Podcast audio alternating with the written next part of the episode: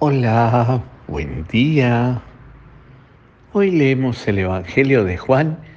Seguimos leyendo el capítulo 8, los versículos del 51 al 59. Jesús nos sigue invitando y le sigue invitando a los judíos para ver si creen en Él. Todo el que escucha mi palabra tiene la vida eterna.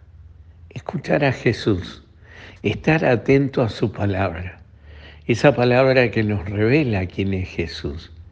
Jesús que no es solamente el hijo del carpintero, sino que, que no solamente es verdadero hombre, sino que también es verdadero Dios. Los signos han manifestado la presencia de Dios en la vida del pueblo de Israel.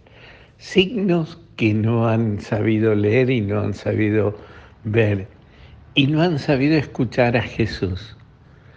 Signos que los, también Jesús sigue realizando en nuestra propia vida, en toda la historia del pueblo de Israel y en toda nuestra propia historia, haciéndose presente a diario con su palabra que nos habla y con los signos de los tiempos que nos tocan vivir, que nos hacen y nos muestran su presencia en nuestra vida.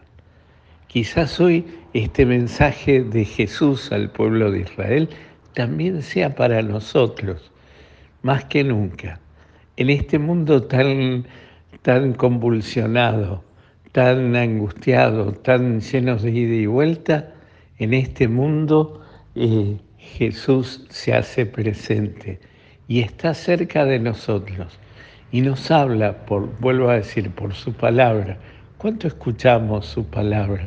¿Cuánto estamos atentos a la palabra de Dios? ¿Cuánto leemos y meditamos? Y sobre todo en esta cuaresma, en estos días poquitos que faltan para Semana Santa.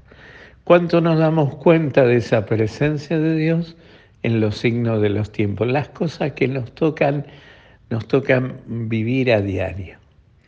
Pidámosle hoy al Señor que tengamos apertura de corazón apertura del alma, para apertura de oídos para escuchar a ese Señor que nos dice, aquí estoy presente al lado de ustedes, muy cerquita tuyo, siendo, eh, siendo tu consejero, siendo tu acompañante, estando presente en cada una de las situaciones de vida que te tocan vivir.